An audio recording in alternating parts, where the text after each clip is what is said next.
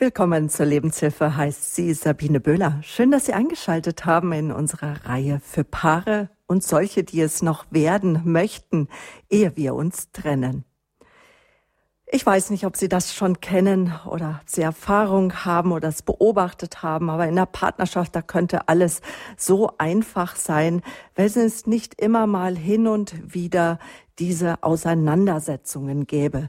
Und schon allein an meinem Wortfall, an meinem Tonfall merke, merken Sie, dass ich auf die unangenehmen Auseinandersetzungen zu sprechen kommen möchte.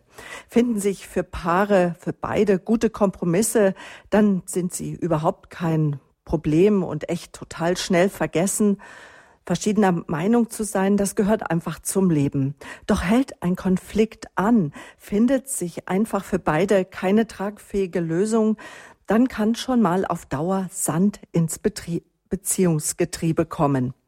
Und genau darüber wollen wir heute sprechen, über die großen und die kleinen Herausforderungen in der Partnerschaft. Und wir fragen, wie entferne ich Sand aus dem Getriebe? Und Herausforderungen gibt es wirklich viele.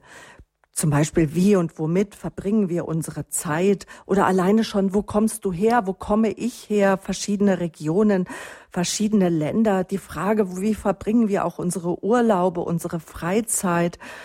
Arbeit ist auf ein Thema, der Umgang mit den Finanzen, die Kindererziehung, die Sexualität, die Zweisamkeit und, und, und.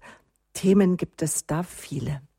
Mein Gast ist Ehefrau. Sie ist siebenfache Mutter, sie ist erfahren. Ich spreche heute mit Dr. Ute Horn aus Krefeld und sie ist Jahrzehnten in der christlichen Ehe- und Familienarbeit tätig. Sie hält Vorträge, ist Autorin vieler Bücher zu allen Fragen des Lebens und aus ihrer Feder stammt unter anderem auch der Buchtitel Treue für ein Leben oder auch Sehnsucht, Sexualität und fromme, frommer Frust. Ich begrüße jetzt ganz herzlich am Telefon in Krefeld Dr. Ute Horn. Guten Morgen. Ja, guten Morgen, Frau Göhler.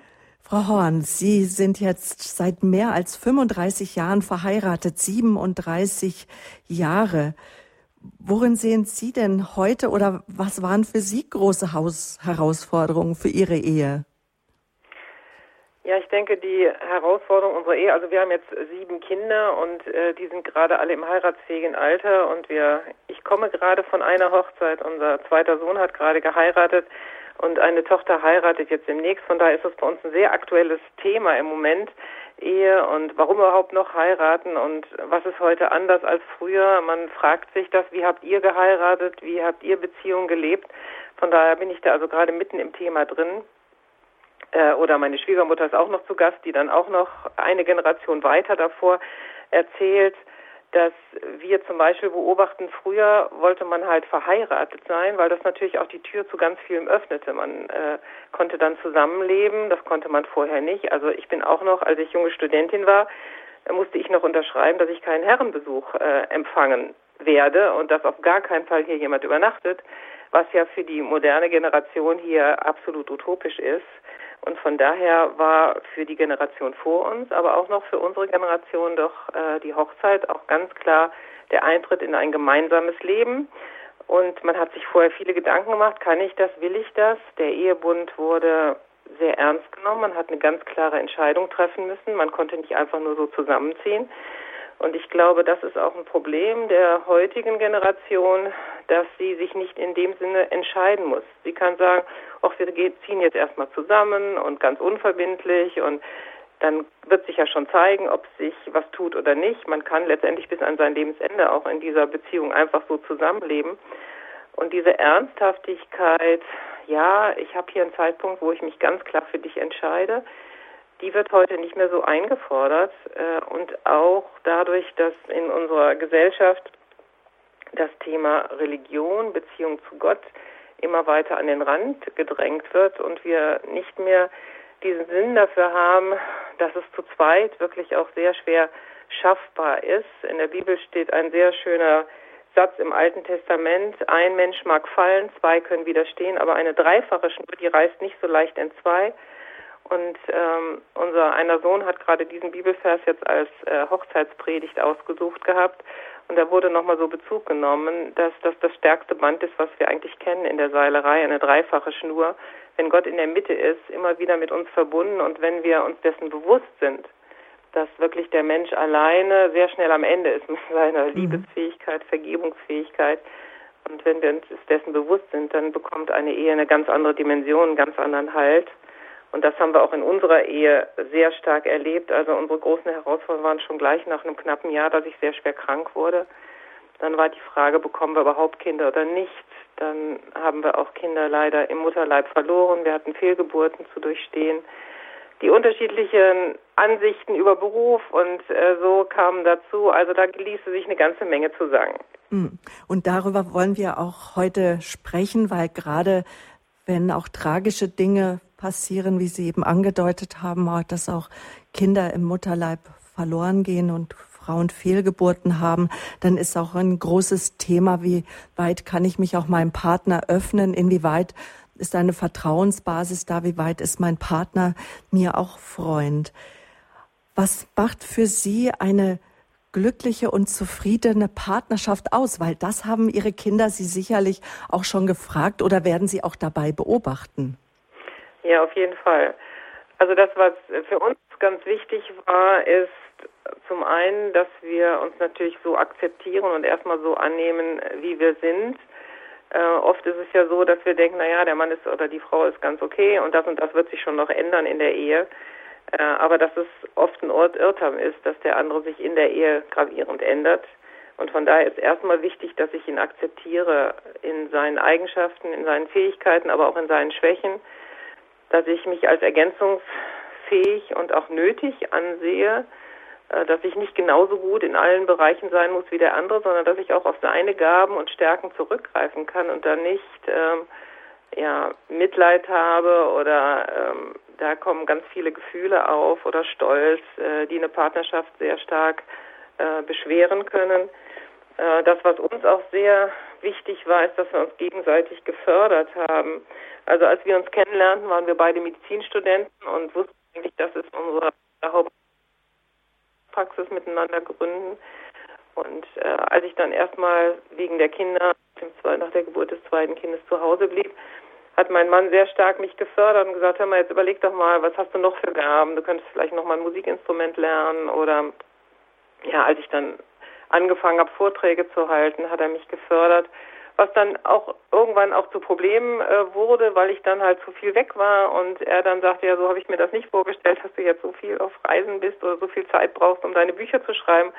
Aber grundsätzlich stand er dahinter und hat gesagt, ich möchte dich fördern, dass du dich als Person weiterentwickeln kannst und dass du deine Gaben entfalten kannst. Und das ist, glaube ich, auch ein ganz, ganz wichtiger Punkt in unseren Beziehungen, dass wir einwilligen, dass der andere sich verändern darf, dass er nicht so bleiben muss, wie wir ihn kennengelernt haben. Das ist ja eigentlich der Inbegriff von Verliebtsein.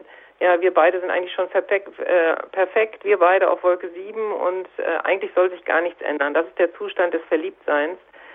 Und das ist aber natürlich keine tragbare ähm, Basis oder kein tragbares Fundament, denn der Mensch wird sich verändern, schon allein körperlich, er wird älter werden.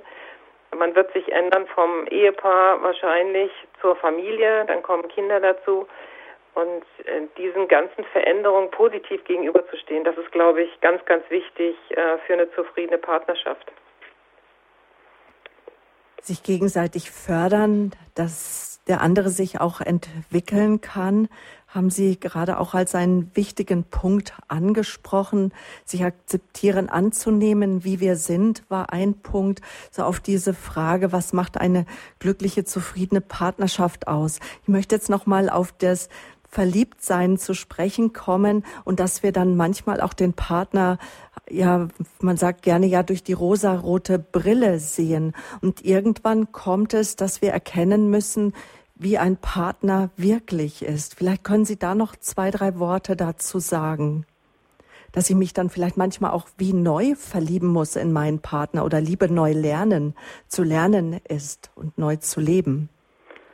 Ja, also das, äh, was für mich ganz wichtig ist, Verliebtsein ist einfach ein wunderschönes Gefühl und äh, es ist aber auch irgendwo ein lebensuntüchtiges Gefühl, weil ich immer mit viel mehr Umdrehungen laufe und ich kein realistisches Bild habe Und von daher habe ich für mich gesagt, es ist auch gut, wenn Verliebtsein nicht die ganze Zeit da ist.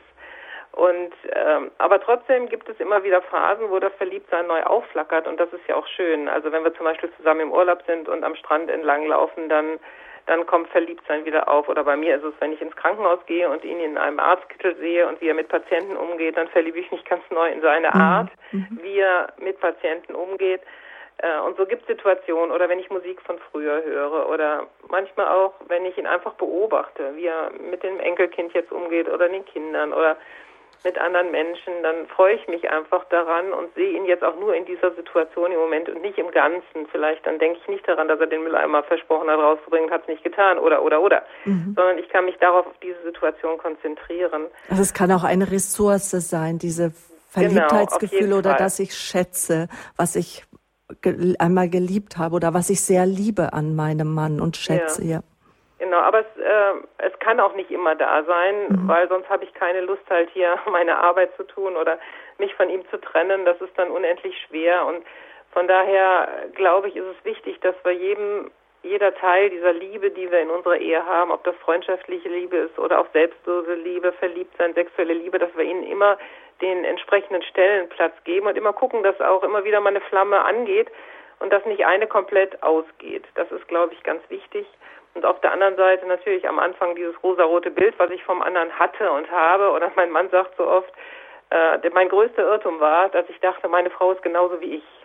Ja, sie, mhm. sie will auch Medizinerin werden. Äh, sie ist auch groß geworden mit nur einer Schwester, ich mit nur Brüdern und wir kommen beide aus einem Arzthaushalt. Eigentlich sind wir doch genau gleich, alles gleich. Und er sagt dann jetzt so nach 37 Ehejahren, das war, glaube ich, mein größter Irrtum, dass ich geglaubt habe, meine Frau ist wie ich. Mhm. Aber es ist auch gut so, dass es nicht so ist, dass wir nicht gleich sind, weil mir gefällt halt dieses Bild von dem Ruderboot. Wenn ich ein Ruderboot habe und habe nur an einer Seite zwei Paddeln, dann drehe ich mich irgendwo ein Stück im Kreis rum. Wenn ich aber an jeder Seite ein Paddel habe, dann kann ich große Strecken zurücklegen. Und so ist das, glaube ich, auch in der Ehe, dass es gut ist zu sagen, okay, du bist anders und du erweiterst meinen Horizont und äh, wir können zusammen ganz andere Distanzen überwinden, als ich das alleine könnte und diese Andersartigkeit wertzuschätzen, die uns oft ja so viel Mühe macht. Mhm. Frisch verliebte Paare, die erkennt man ja ganz gerne daran, dass sie die Nähe zum anderen suchen, äh, wenn auch nur manchmal durch Blicke oder auch intensive Gespräche. Doch nicht jeder hat auch das gleiche Bedürfnis nach Nähe, oder? Ja, also das ähm, beobachtet man sehr stark. Manche Paare, die kleben immer aneinander wie Kletten, wie Sie eben schon beschrieben haben. Andere, die halten doch eher Distanz. Und grundsätzlich ist das kein Problem, ob man so oder so lebt. Problematisch wird es nur, wenn der eine die Nähe sucht und der andere die Distanz. Das ist ja immer so, wenn wir gleicher Meinung sind, dann verstehen wir gar nicht, warum andere Probleme haben. Aber wenn wir unterschiedlich sind, dann wird es schwierig. Ja, wenn der eine was weiß ich, mir durch die Haare krault und denkt, das ist ein Liebesbeweis und der andere sagt, boah, was machst du denn da? Ne? Lass doch dieses blöde Gefummel, ne? Also ich kann das gar nicht ertragen. Oder die einen, die wollen halt auf einem Bett von 1,20 Meter mal 2 Meter schlafen und die anderen sagen, naja, das geht ja gar nicht, vier Quadratmeter brauche ich mindestens. Und darüber zu reden, äh, vor allen Dingen auch, wenn es sich natürlich verändert. Im Stadium des Verliebtseins kann vielleicht auch der, der eigentlich nicht so sehr Nähe sucht, äh, vielleicht trotzdem auch diese Nähe genießen und wenn das Verliebtsein weg ist, vielleicht trennt er sich dann wieder ein Stück weit und sagt, nee, das wird mir zu eng. Und dann aber auch mal hinzugucken, warum ist das so? Also ich weiß zum Beispiel, dass ich grundsätzlich eigentlich schon ein Mensch bin, der liebt und gerne bei meinem Arm. Aber ich habe Situationen erlebt, wo ich das auch im Beisein von anderen gemacht habe und die haben hinterher mit mir gesprochen und haben gesagt, weißt du, wie verletzend das ist, wenn hier Singles sind, die sich auch nach einem Partner sehen und du knutscht hier vor unseren Augen rum. Und das hat mir so wehgetan, dass ich anderen Menschen wehtue, dass ich gedacht habe, nee, das will ich nicht. Und deswegen ist es bei mir so, dass ich oft das abwehre, wenn mein Mann in der Öffentlichkeit oder wenn die Kinder dabei sind oder das oder jenes, das dann so mitkriegen, dann denke ich an diese Situation, wo mich jemand anders darauf aufmerksam gemacht wird, dass das auch Verletzungen auslösen kann. Und ich weiß, als unsere Tochter in der Pubertät war und mein Mann mir einen Kuss geben wollte, sagt auch, muss das denn vor unseren Augen sein? Also das gibt ja beides. Die einen sagen, boah, ich habe meine nie gesehen und ich hätte das so gern mal gesehen, dass sie sich in den Arm genommen Jetzt ist die Verbindung abgebrochen, liebe Hörerinnen und Hörer. Sie haben es vielleicht schon auch zwischendurch bemerkt, dass wir Aussetzer hat. Die Regie versucht jetzt sofort unsere Referentin, Frau Dr. Ute Horn, noch einmal zu erreichen. In der Reihe, ehe wir uns trennen, wenn Sand im Getriebe ist, von einer Beziehung. Wir sprechen über die großen und kleinen Herausforderungen einer Partnerschaft. Gerade war unser Thema. Wir sprachen über das Bedürfnis nach Nähe und Distanz und wir sprechen gleich weiter. Liebe Zuhörer, bleiben Sie dran.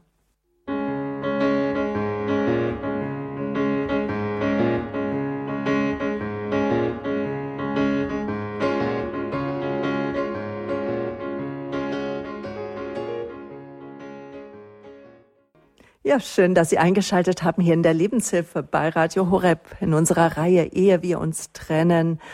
Die Reihe für Paare und solche, die es werden wollen. Heute sprechen wir über die Herausforderungen, wenn Sand im Getriebe ist, Herausforderungen in Partnerschaften und wie wir den Sand aus dem Getriebe sozusagen, aus dem Partnerschaftsgetriebe entfernen können. Gerade sprachen wir über das unterschiedliche Bedürfnis von Nähe und Distanz, wie wir in einer Partnerschaft Nähe und Distanz leben.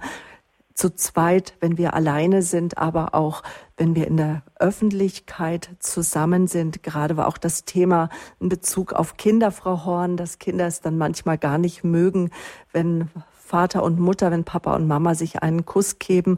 Andere Kinder erleben es als sehr bereichernd, wenn Eltern auch vor ihren Augen eine Nähe zulassen, weil es den Kindern das Gefühl geben kann, Papa und Mama mögen sich, sie lieben sich, auch wenn es ab und zu mal Auseinandersetzungen gibt. Ich würde jetzt gerne noch mal so darauf zu sprechen kommen, weil von vielen Paaren ist es auch, wenn sie alleine sind, manchmal ein Thema, dass der eine Partner doch die Nähe braucht, Körperkontakt haben möchte, aber der andere Partner das nicht so zulassen kann. Und da sind ja, da können ja die Gründe dafür sehr unterschiedlich sein, Frau Horn, oder? Ja, die Gründe können sehr unterschiedlich sein. Also es kann anfangen damit, dass ich vielleicht äh, den Geruch des anderen nicht so gut ertragen kann. Vielleicht hat er im Laufe der, der, der Mundgeruch entwickelt oder er kommt frisch von der Arbeit und ist total schweißig. Und ich denke, nee, das geht jetzt überhaupt nicht. Und sag aber vielleicht auch nicht, immer, es wäre schön, wenn du dich erstmal duschen gehst oder so. Aber das könnte zum Beispiel ein ganz einfacher Grund sein, warum ich sage, nee, also jetzt so schweißig und so möchte ich nicht in den Arm genommen werden. Es kann aber auch sein, dass ich mich vielleicht verletzt fühle durch Aussagen, die der andere gemacht hat und denke, nee, also das geht jetzt gar nicht. Jetzt muss ich erstmal alleine mit mir klarkommen oder wir müssen erstmal drüber reden. Ich kann jetzt nicht einfach dich in den Arm nehmen und so tun, als wenn nichts wäre. Und manche empfinden das dann als unehrlich, wenn ich den anderen in den Arm nehme. Andere sagen wieder, wieso, das hat doch mit der eine hat mit nichts zu tun. Auch wenn ich dich mit, mit dir gestritten habe, kann ich dich doch trotzdem in den Arm legen. Meine mhm. Grundeinstellung, dich zu lieben, die hat sich doch nicht geändert. Äh, und das sind unterschiedliche Arten, äh, damit umzugehen. Und für den einen ist vielleicht auch, das erlebe ich ganz oft in der Kleinkindphase, dass vielleicht der Partner, der zu Hause bleibt, heutzutage bleiben ja auch einige Männer zu Hause, dass die dann so viel Kuscheleinheiten durch die Kinder schon haben und eigentlich abgesättigt sind und wenn der Partner dann abends nach Hause kommt und will jetzt auch noch Zärtlichkeit, sagen, boah, ich habe den ganzen Tag habe ich das Kind rumgetragen oder habe es auf dem Arm gehabt und so, ich will jetzt eigentlich nicht mehr. Und der andere versteht das überhaupt nicht. Ähm, und von daher ist es, glaube ich, wichtig, darüber auch ein Stück zu reden und vielleicht der letzte Punkt, der auch in unserer Ehe immer wieder auch Thema war, ist, ähm, dass wir vielleicht oft denken, okay, Zärtlichkeit ist so die Eingangstür in Sexualität und Sexualität geht im Moment gar nicht. Ich bin viel zu müde, KO oder will nicht oder habe keine Lust oder im Moment spinnen, sage ich jetzt mal bei der Frau, auch die Hormone.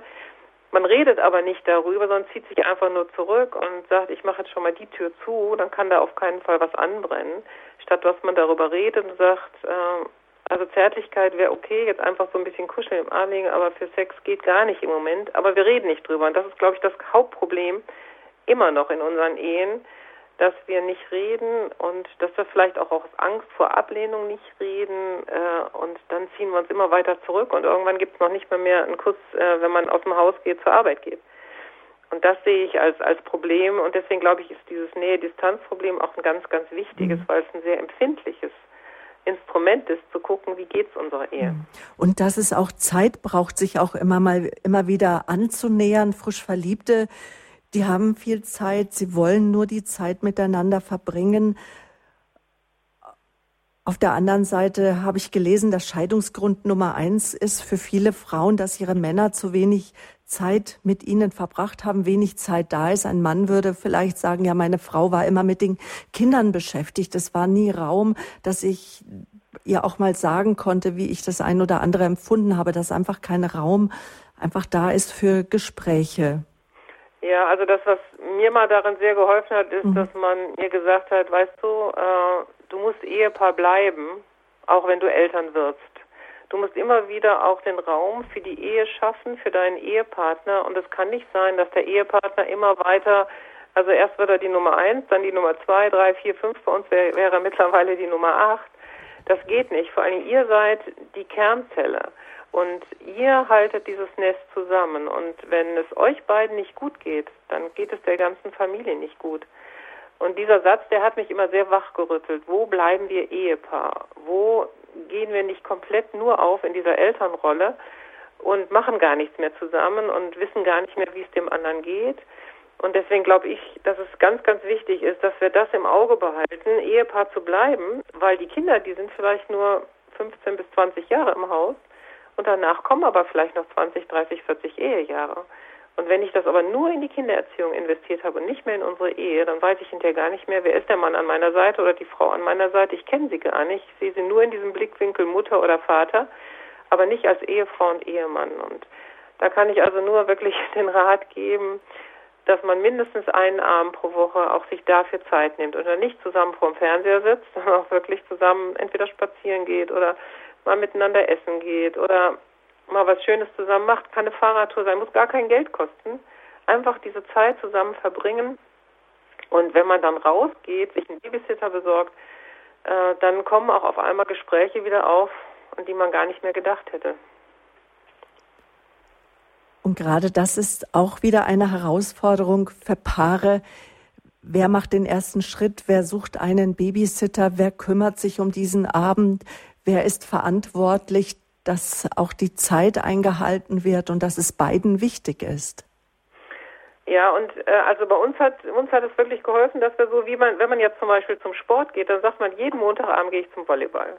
Oder jeden Mittwochabend mache ich Holländisch, Holländisch, bin ich beim Holländischkurs. Dass man einen Abend einfach festlegt. Wir haben zum Beispiel den Dienstagabend festgelegt. Ein Dienstagabend steht für alle sichtbar im Kalender Ehe, Eheabend.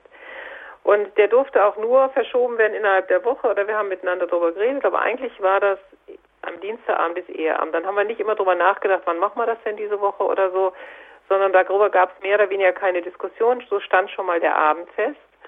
Und dann die Frage, gut, wer kümmert sich jetzt darum, was wir machen?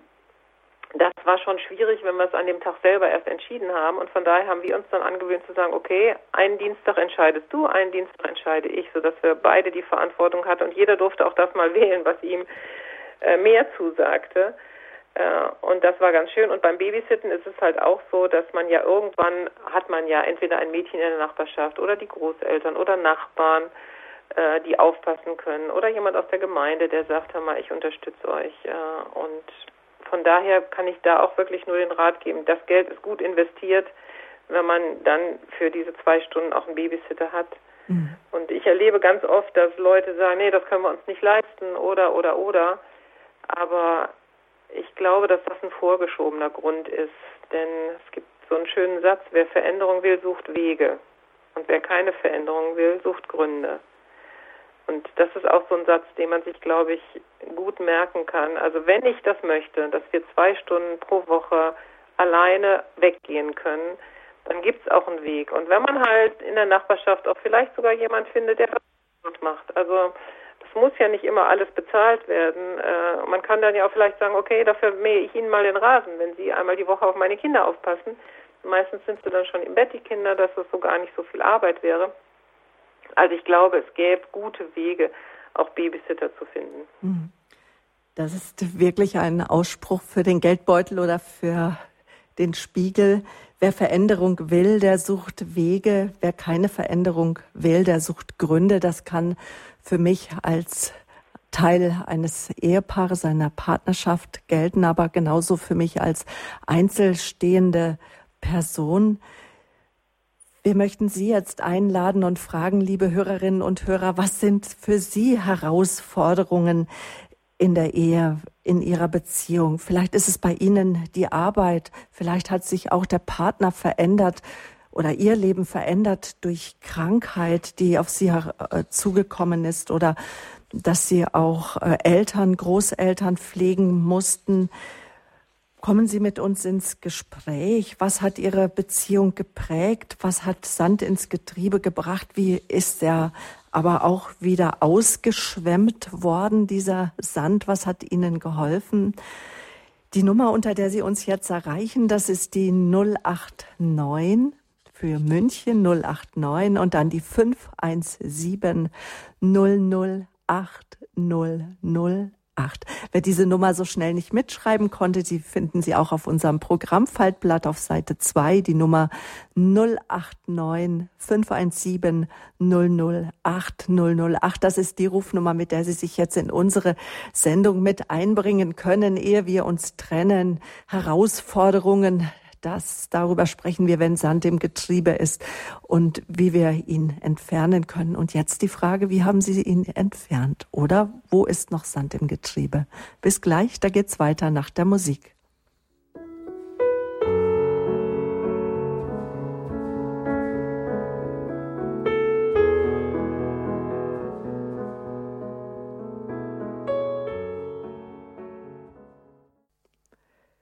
Die Lebenshilfe bei Radio Horeb, ehe wir uns trennen, die neue Reihe hier für Ehepaare.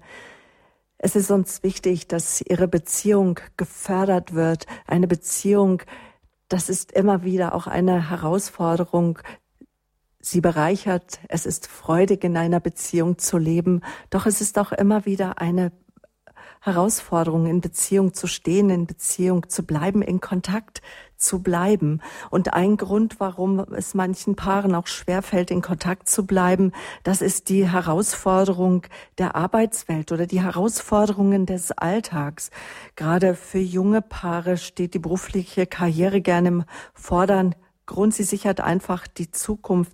Viele Paare entscheiden sich auch dann erst für Kinder, wenn das Einkommen gesichert ist, wenn auch die Immobilie schon ähm, erworben wurde, das eigene Haus, eine eigene Wohnung schon zum Teil abbezahlt ist oder auch im späteren Alter, wenn einfach die Arbeit herausfordernd ist und viel Raum braucht. Frau Horn, auch Sie haben das eben kurz angedeutet. Sie sind 37 Jahre verheiratet. Sie und Ihr Mann, Sie sind beide Ärzte. Auch am Anfang Ihrer Beziehung waren Sie noch als Ärztin tätig. Sie sind Dermatologin. Doch für Sie stand, wenn ich recht informiert bin, schnell fest, dass Sie an dass Sie doch Ihren Beruf eher hinten anstehen lassen und Ihre Arbeit. Also das, was uns auf jeden Fall klar war, ist, dass wir beide eigentlich als Ärzte arbeiten wollten und dass wir beide zwei bis drei Kinder haben wollten, wenn das klappen würde. Also ich habe immer für mich gesagt, ich möchte einen Beruf haben, einen guten Beruf, der mich auch ausfüllt, falls es nicht klappt. Ich meine, Kinder sind ein Geschenk, das wissen viele, dass man Kinder nicht auf Knopfdruck bestellen kann und es ist nicht klar, ob man Kinder bekommt oder nicht. Und deswegen haben wir gleich gesagt, okay, also falls wir keine Kinder kriegen sollten, dann auf jeden Fall Doppelarztpraxis und wenn wir Kinder kriegen, dann, weil ich die Kinder nun mal körperlich auch bekomme, äh, würde mein Mann schwerpunktmäßig arbeiten, aber eigentlich war schon unser Ziel auch, äh, dass ich dann mitarbeiten würde. Und ich hatte das bei meinen Eltern so kennengelernt, die hatten auch eine Doppelarztpraxis und meine Mutter ist sechs Jahre zu Hause geblieben, als wir klein waren, von, bis ich sechs Jahre alt war. Und dann hat mein Vater und meine Mutter sich zusammen niedergelassen und anfangs ist meine Mutter nur morgens in die Sprechstunde gegangen und je weniger, je weniger wir sie brauchten, desto mehr ist sie eingestiegen und am Schluss hat sie halt auch voll gearbeitet. Und das war eigentlich so unser Traum, das war unser Ziel, was wir uns gesetzt hatten. Und so haben wir auch beide die Hautarztausbildung angefangen und ich habe auch eher angefangen, weil mein Mann noch zur Bundeswehr musste. Und das war auch klar, wer zu, wenn, wenn nur eine Stelle frei ist, kriege ich die als erstes, damit ich dann auch hinterher die Möglichkeit habe, die Kinder zu bekommen.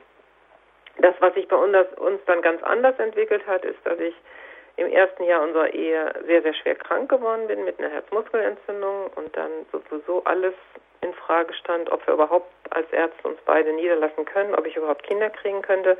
Das war ein ganz, ganz großer Einschnitt in unserer Ehe und ich auch nur ganz, ganz langsam wieder in den Beruf zurückgekommen bin. Und äh, gut, es sah dann doch so aus. Die Ärzte haben grünes Licht gegeben, dass ich äh, das erste Kind bekommen habe. Aber in der Schwangerschaft brach die Krankheit wieder aus und ja, ich habe mich eigentlich auf meinen Tod vorbereitet und der Arzt sagte, entweder wird das Kind überleben oder sie bei der Entbindung. Wir wissen nicht, ob ihr Herz das schafft oder beide oder beide nicht. Das wissen wir alles nicht. Also es war schon ein ganz massiver Einschnitt und der uns aber auch in den Weg viel, viel tiefer mit Gott hineingebracht hat, dass wir gesagt haben, äh, ja, wer hilft uns, wenn die Gesellschaft für mich zum Beispiel keine Aufgabe mehr hat, wenn ich nicht mehr arbeiten kann, vielleicht auch äh, keine Kinder bekommen kann, was wird dann überhaupt sein mit mir? Und äh, das ist ein ganz tiefes Fundament in unserer Ehe geworden, dass wir wirklich diese dreifache Schnur ganz anders in unserer Ehe entdeckt haben. Und dann die dreifache auch, Schnur mit Gott in der Mitte. Mit Gott in der Mitte, genau, ich, dass du, jeder sich Gott. in seiner mhm. Verzweiflung an Gott wenden konnte und sagen könnte, was hast du für Hilfen für uns? Kannst du uns immer wieder neue Liebe für den Partner schenken, auch gerade wenn er nicht kann, wenn er nur im Bett liegt äh, oder man selber kommt ja mit sich selber auch oft gar nicht klar, dass man sich selber ablehnt, bis hin zu hassen, dass man sagt, warum kann ich jetzt nichts leisten und ich bin doch erst 27 und ich würde doch so gerne also es war schon eine ganz, ganz tiefe mhm. Krise, eine ganz große Herausforderung in unserer Ehe. Aber im Nachhinein muss ich sagen, sind wir auch dankbar für diese Krise. Das hört sich vielleicht für die ein oder anderen Ohren schwierig an, aber wir sind dankbar für die Krise, weil ja wir dadurch Gott ganz anders kennengelernt haben als wirkliche große Hilfe in dieser Zeit.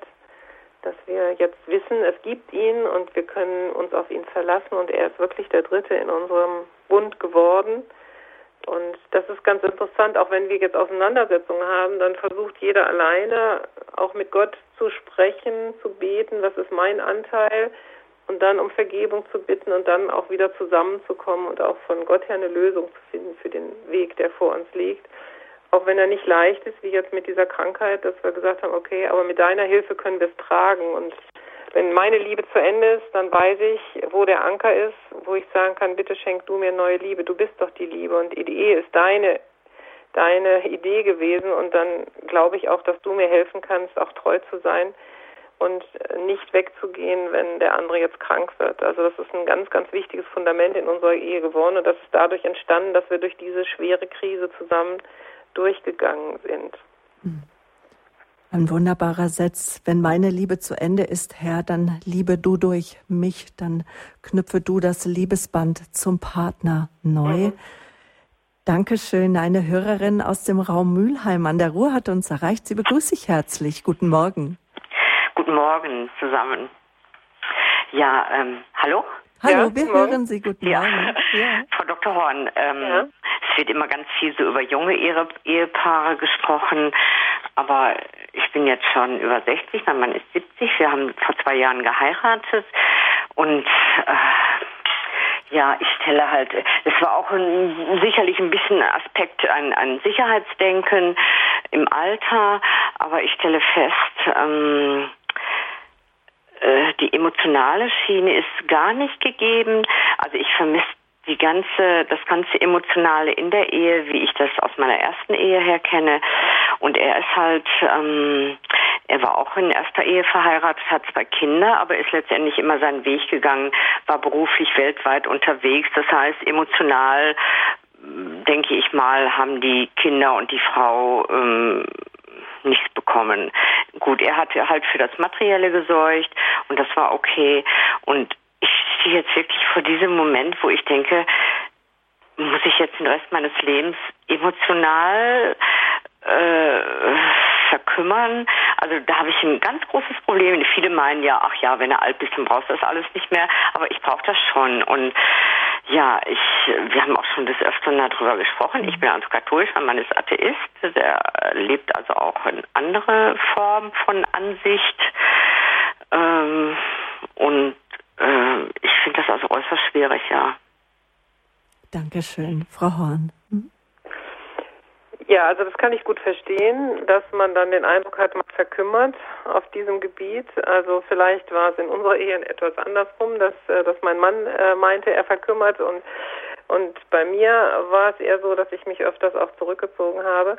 Ähm, und das, was ich am Anfang schon mal zur Nähe-Distanz gesagt habe, ein Problem hat man immer nur, wenn einer leidet und der andere nicht. Wenn beide gleich ticken, die beide halt emotional nichts brauchen oder beide emotional sehr stark sind, dann haben wir kein Problem, aber wenn es unterschiedlich ist. Und die Frage ist halt, ob man über ja, miteinander reden, über Bücher lesen, über Seminare, ob man das aufbrechen kann. Jetzt ist natürlich 60 und 70 ist schon fortgeschritten, jeder ist schon sehr stark geprägt. Und ähm, aber auch da gilt letztendlich natürlich der Satz, den wir in dieser Sendung schon mal betont haben: Wer Veränderung will, sucht Wege; wer keine Veränderung sucht Gründe. Und bei mir war es schon so, dass äh, zum einen ein Satz, der mich geknackt hat, ist, dass mein Mann einmal zu mir gesagt hat: Ich habe Angst, nach Hause zu kommen, weil du überforderst mich mit den ganzen Ansprüchen, die du hast. Und äh, also ich weiß gar nicht, äh, ja, ich würde am liebsten erstmal noch in einen Café gehen oder das oder jenes. Und ich das aber gar nicht richtig gemerkt habe, auch nicht, was das bei ihm ausgelöst habe. Also ich bin halt eine Frau, die sehr gut organisieren kann und Punkt 1, 2, 3, 4. Und wenn er nach Hause kam, endlich war er da nach acht oder zehn Stunden Arbeit, dann habe ich halt meine Liste gehabt, was jetzt alles getan werden musste und ja, habe lernen dürfen, erstmal eine Viertelstunde, eine halbe Stunde mit ihm einen Tee oder einen Kaffee zu trinken und dann zu überlegen, wie könnte man das entkrampfen, dass er nicht immer denkt, ich muss das und das und das alles machen. Also zu diesem Punkt, vielleicht betrifft das ja auch eine andere, eine andere Hörer, haben wir es so gemacht, dass wir am Kühlschrank habe ich jetzt eine Liste aufgeschrieben, äh, was ich mir von ihm wünsche, was alles im Haus repariert werden dürfte oder welche Telefonate noch zu erledigen oder oder oder sodass wenn er nach Hause kommt, äh, wir gar nicht darüber reden, sondern wenn er Zeit hat, kann er hingehen und gucken und sucht sich was aus und streicht durch. Das hat also bei uns ganz gut funktioniert. Bis heute funktioniert das so ganz gut. Und das Zweite ist jetzt emotional, also in Bezug auf Zärtlichkeit, Sexualität. War es auch so, dass er mir halt gesagt hat, weißt du, ich verkümmere und ich habe den Eindruck, ich bin ein Bettler in meinem eigenen Haus.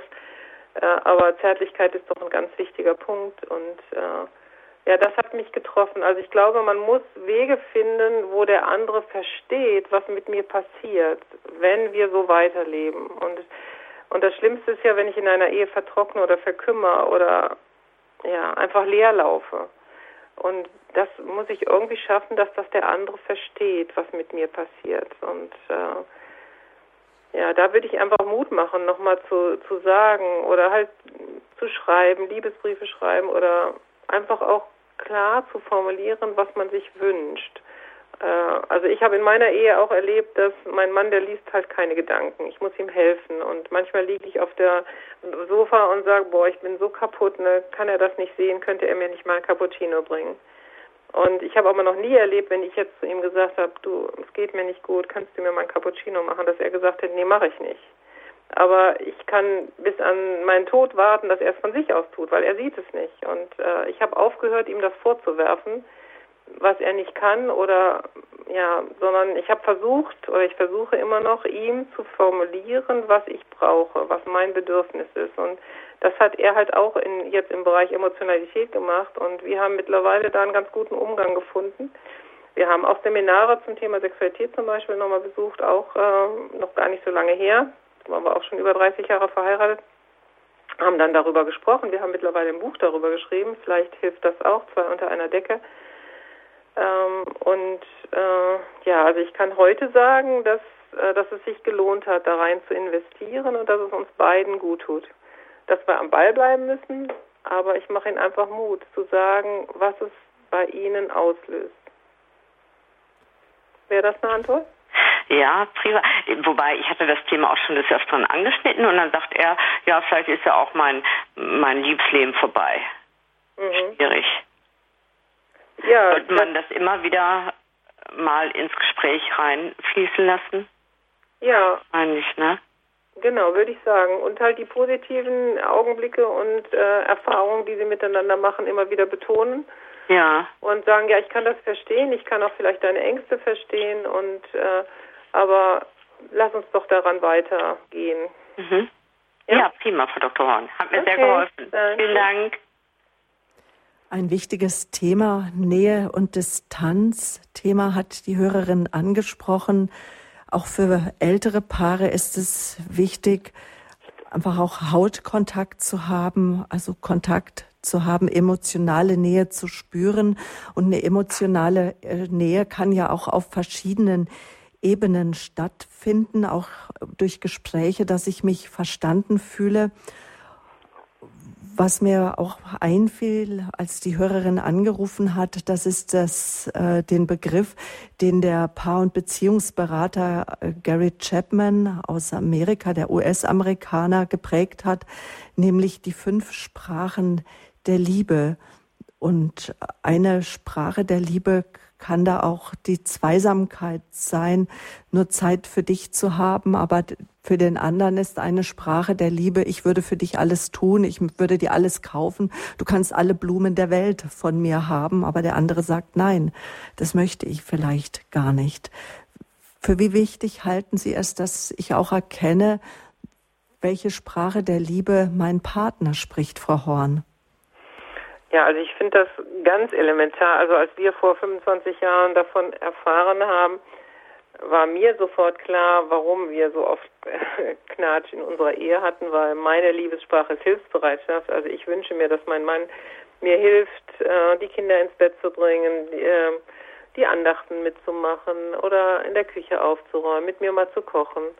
Und er hat immer gesagt, ich arbeite schon den ganzen Tag, das ist für mich Arbeit, das ist keine Liebe. Ich möchte dir einen großen Blumenstrauß machen. Und ich habe gedacht, ein großer Blumenstrauß, das ist für mich wie die Bezahlung, dass du, du bezahlst was und du tust das aber nicht, was ich wirklich will, was, was mir gut tut. Und also das war ganz schwierig, dass er dann mit Blumen ankam und ich wollte aber, dass er mir hilft.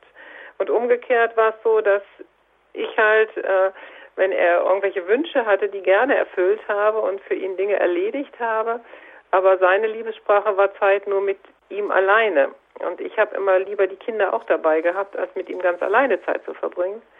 Und das habe ich dann auch lernen dürfen, äh, dass er sagt, weißt du, du kannst hier alles für mich erledigen, aber wenn du keine Zeit für mich hast, dann, dann ist mir das nichts wert, dann kostet, ist das sinnlos.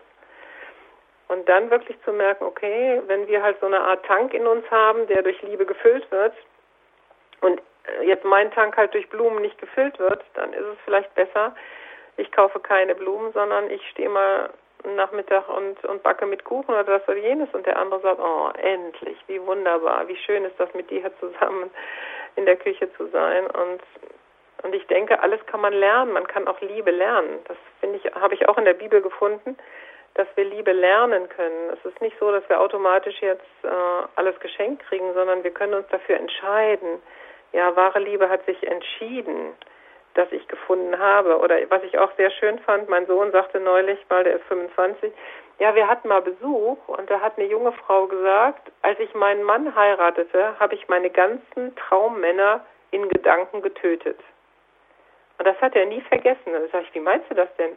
Ja, sagt er. Sie hat gesagt, ich habe mich jetzt entschieden, mit diesem Mann alt zu werden. Und die ganzen Traummänner, die ich noch in meinem Kopf habe, die töte ich jetzt, weil die hindern mich daran, ein Leben lang treu zu sein.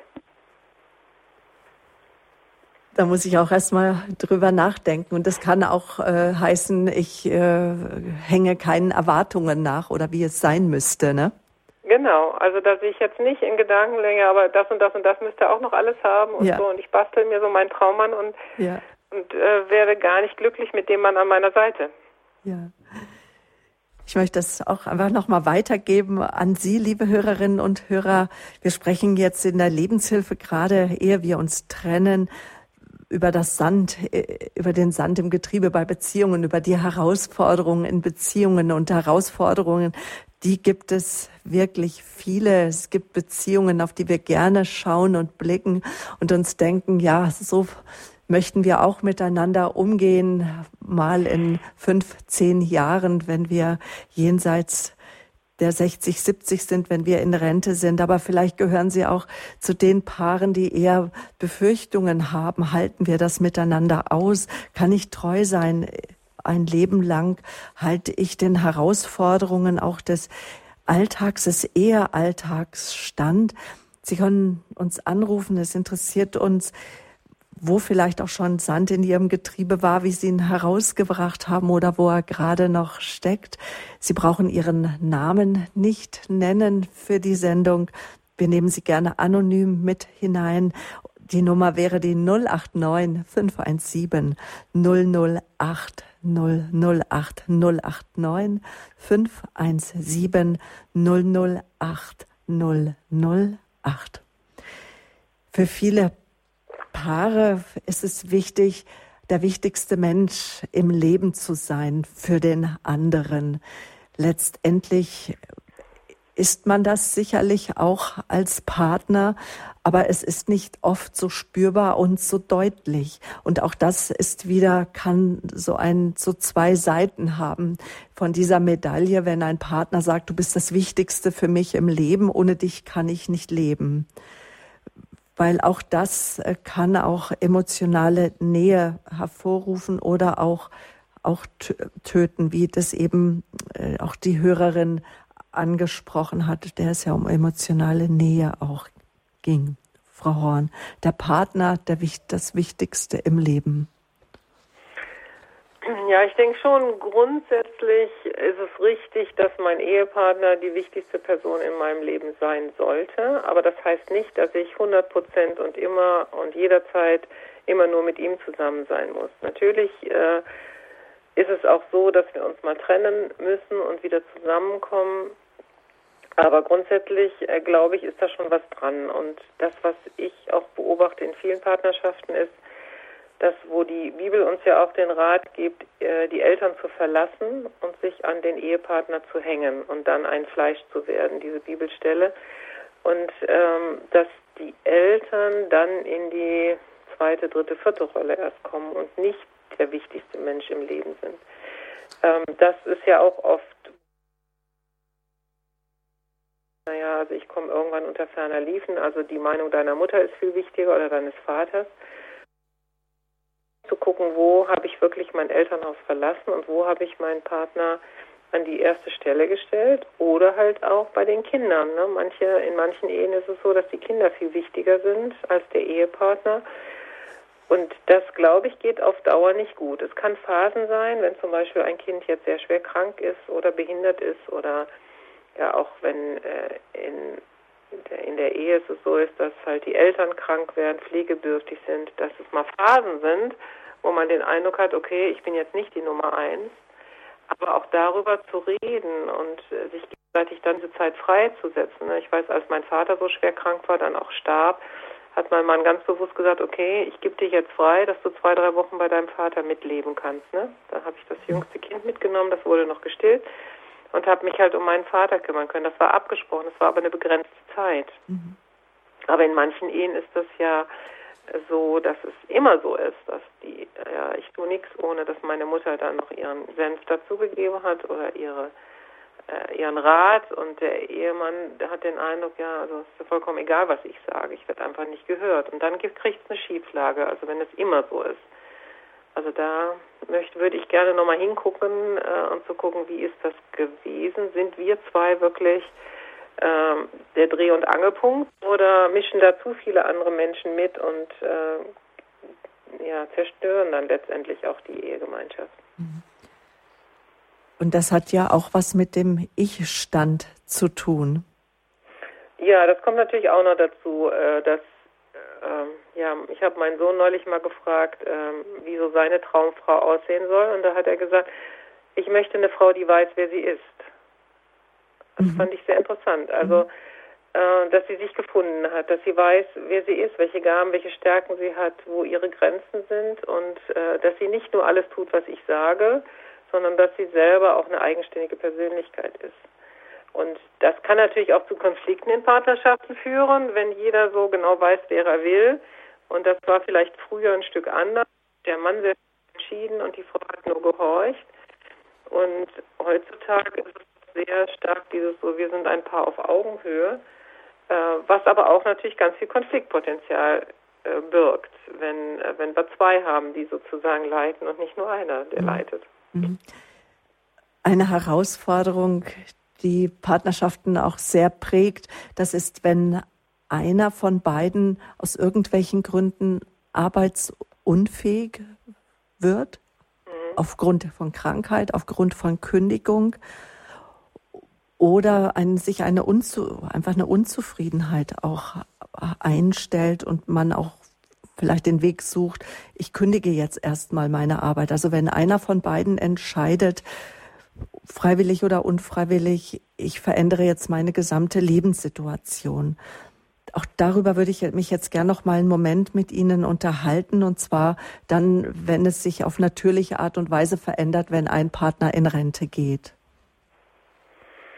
Ja, das ist eine ganz große Umstellung, weil bis jetzt, äh, also wenn es so wäre, wie sage ich jetzt mal das klassische Modell ist, äh, die Frau war zu Hause und hat die Kinder erzogen, der Mann war die ganze Zeit berufstätig und jetzt auf einmal ist der Mann den ganzen Tag zu Hause er hat sein Hauptbetätigungsfeld verloren und seinen Sinn und er sucht sich jetzt einen neuen Sinn. Und bei manchen Männern ist das so, dass die dann jetzt sagen, so, jetzt machen wir alles zusammen als Ehepaar und die Frau ist es aber gar nicht mehr gewohnt. Sie hat halt ihre Ehrenämter oder vielleicht ist er auch äh, zum Teil berufstätig.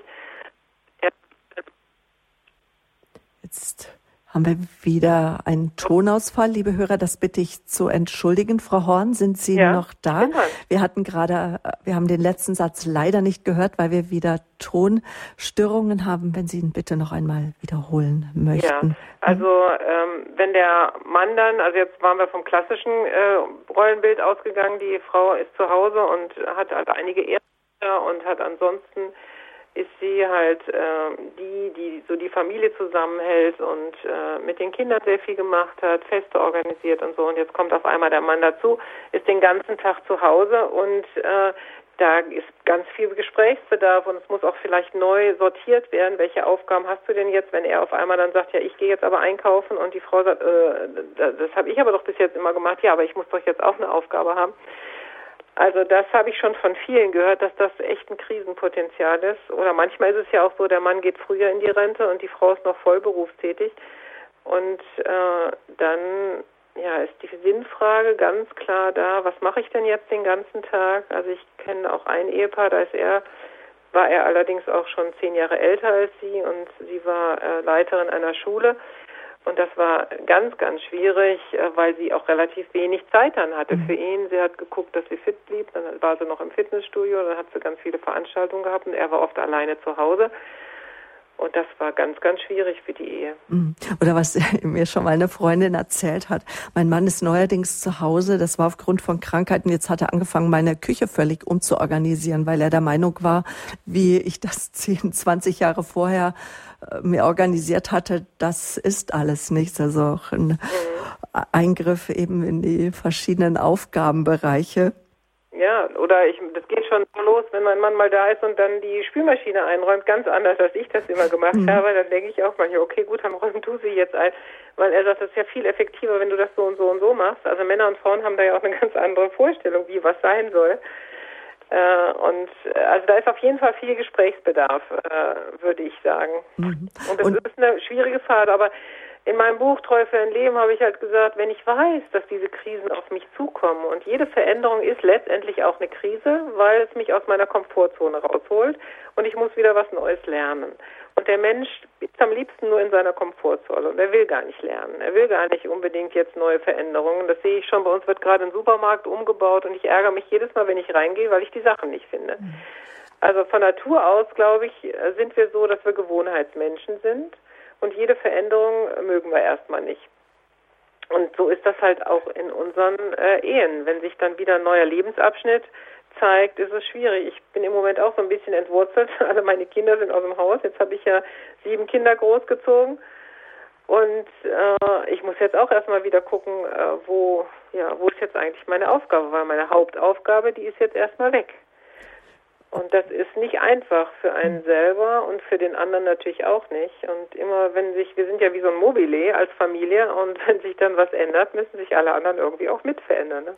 Und das muss man, glaube ich, auch wissen. Das halte ich jetzt für ein ganz wichtiges Bild, was uns auch gelehrt wurde in der systemischen Familientherapieausbildung, dass äh, uns bewusst gemacht wurde, sobald sich ein Teilchen ein wenig verändert wird, das ganze Mobili in ein neues Gleichgewicht kommen muss. Mhm. Und wenn äh, sich Lebenssituationen verändern, auch durch Krankheit, durch Schicksalsschläge, jetzt durch freudige Ereignisse, die Kinder heiraten alle, die mhm. letzten verlassen das Haus, weil sie zum Studieren in andere Städte gehen oder einfach irgendwann müssen auch die Vöglein einmal aus dem Nest, wollen vielleicht noch bei den Eltern wohnen, aber eigenständig wohnen, dass man sich überlegt, zwei getrennte Wohnungen auch wenn man noch zusammen wohnt. Aber auch das ist ein neuer Lebensabschnitt. Also wie Sie ganz am Anfang von unserem Gespräch schon gesagt haben, sich auf eine Beziehung einzulassen, bedeutet,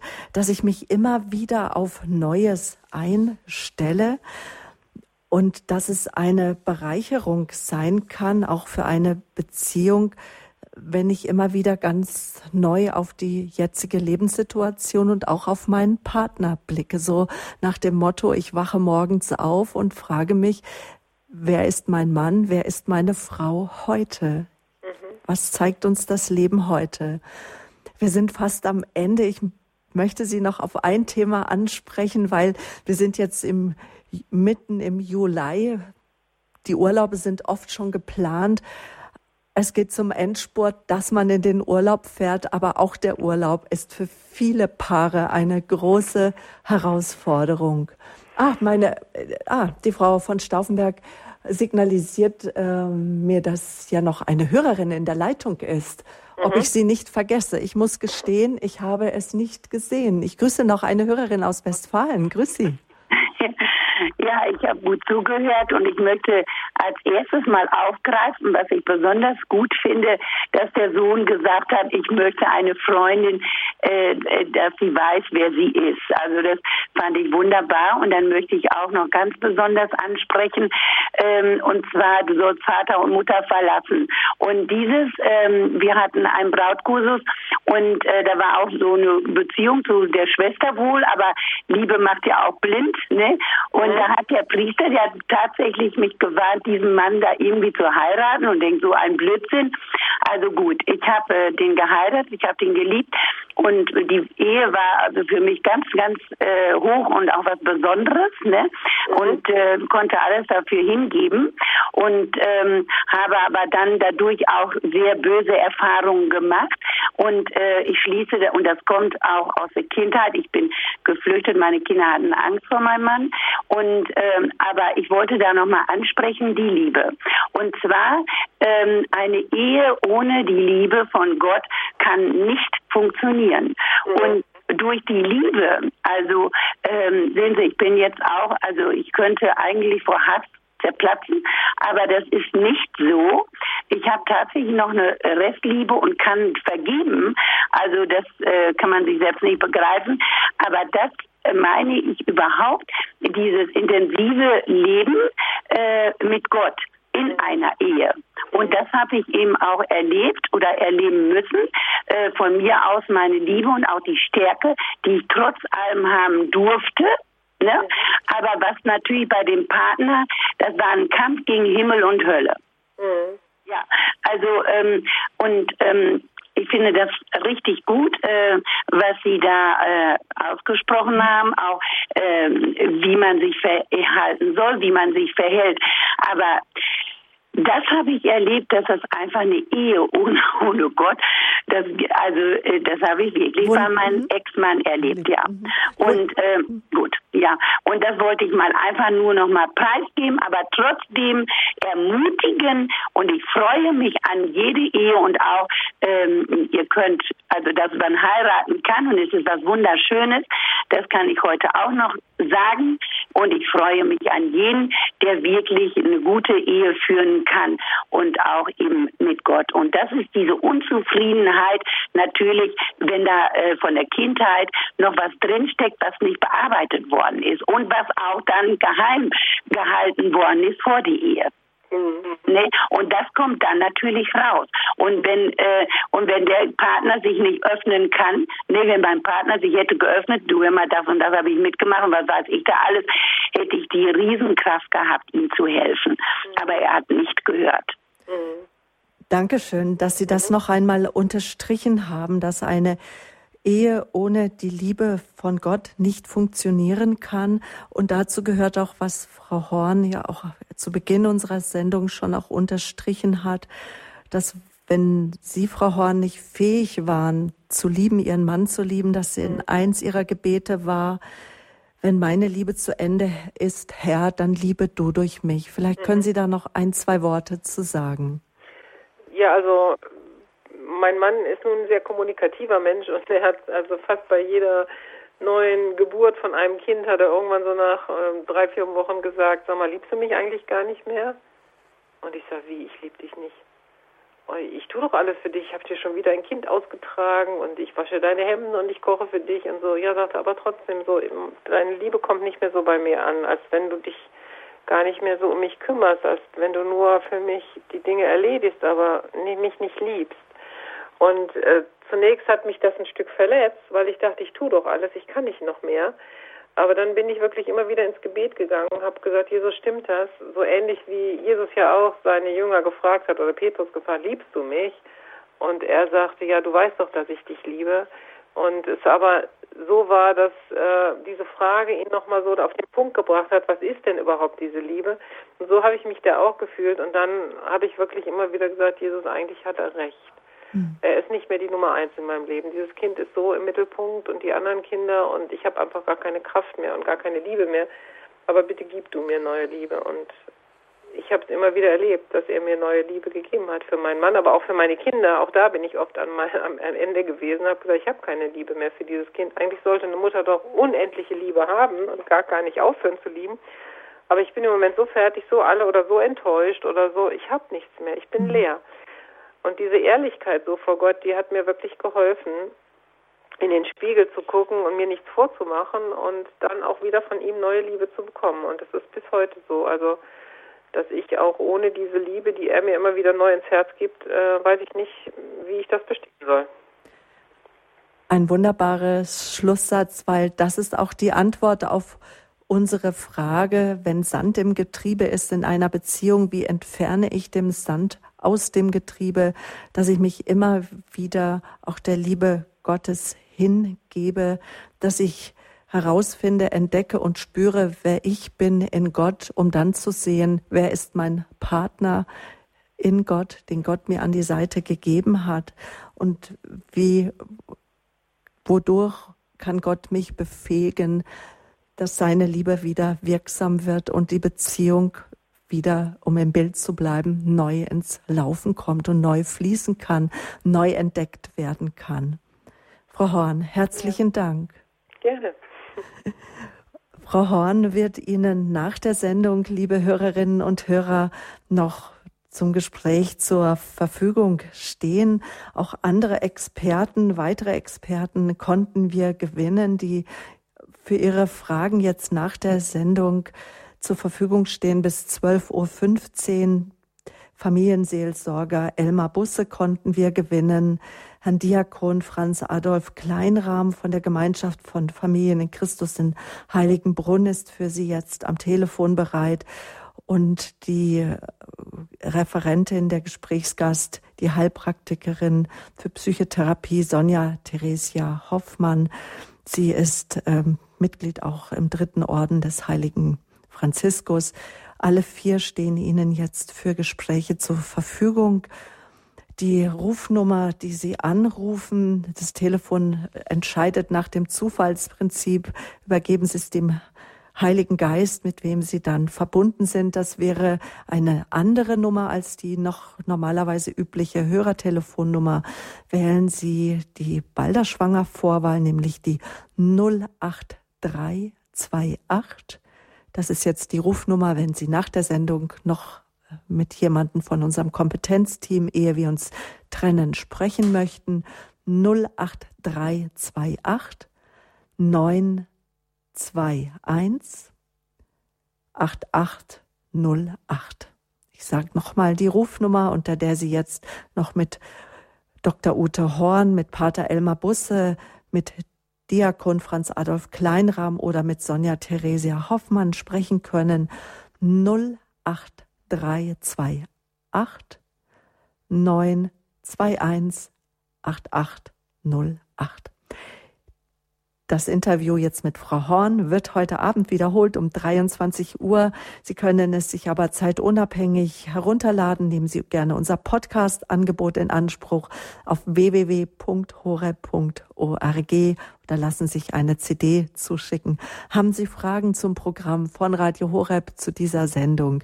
Rufen Sie gerne den Hörerservice an. Wir haben auch eine Liste von Buchempfehlungen für Sie zusammengestellt, Treue für ein Leben. Das denke ich ist so ein Grundlagenbuch. Also ich habe es gelesen wie ein, wie ein Krimi, sehr aufgelockert, aber es spricht wirklich alle Punkte an, die eine Herausforderung sein können in einer Beziehung. Informationen gibt Ihnen der Hörerservice zur Sendung und zu den Buchtipps 08328, also wieder die Balderschwanger Vorwahl und dann 921 110. Alle diese Angaben finden Sie auch auf dem Radio Horeb Programmfaltblatt. Noch ein Hinweis auf die Lebenshilfe von morgen. Dann ist Pfarrer Dr. Thomas Barlock zu Gast. Aus Dresden ist er uns zugestaltet. Wir gehen auf Tauchstation mit der heiligen Hildegard von Bingen in die Tiefen des Blutes. Jesu, was ist damit gemeint? Vor der Wandlung gibt der Priester einen Tropfen Wasser in den Wein und wir fragen nach, was hat das zu bedeuten, dieser wichtige Moment in der heiligen Messe. Was bedeutet das Wirken des Blutes Christi? Und die heilige Hildegard von Bingen, die wollen wir zu Rat nehmen, denn sie sagt, gerade das Blut Christi hilft uns, dass Schwierigkeiten in unserem Leben verändert werden kann. Also ein neuer Blick eröffnet uns morgen Pfarrer Barlock auf den Tropfen Wasser, den der Priester vor der Wandlung in den Wein hinzufügt. Damit verabschiede ich mich für heute von Ihnen. Gottes reichen Segen wünscht Ihnen Ihre Sabine Böhler.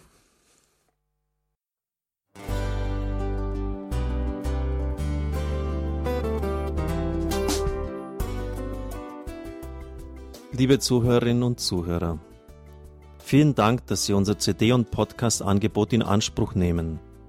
Wir freuen uns, dass unsere Sendungen auf diese Weise verbreitet werden. Dieser Dienst ist für Sie kostenlos. Für uns ist er allerdings mit einem nicht unerheblichen finanziellen Aufwand verbunden. Deshalb sind wir für jede Spende dankbar. Alle Bankverbindungen unserer Spendenkontos können Sie über unsere Homepage horeb.org unter dem Menüpunkt Spenden einsehen.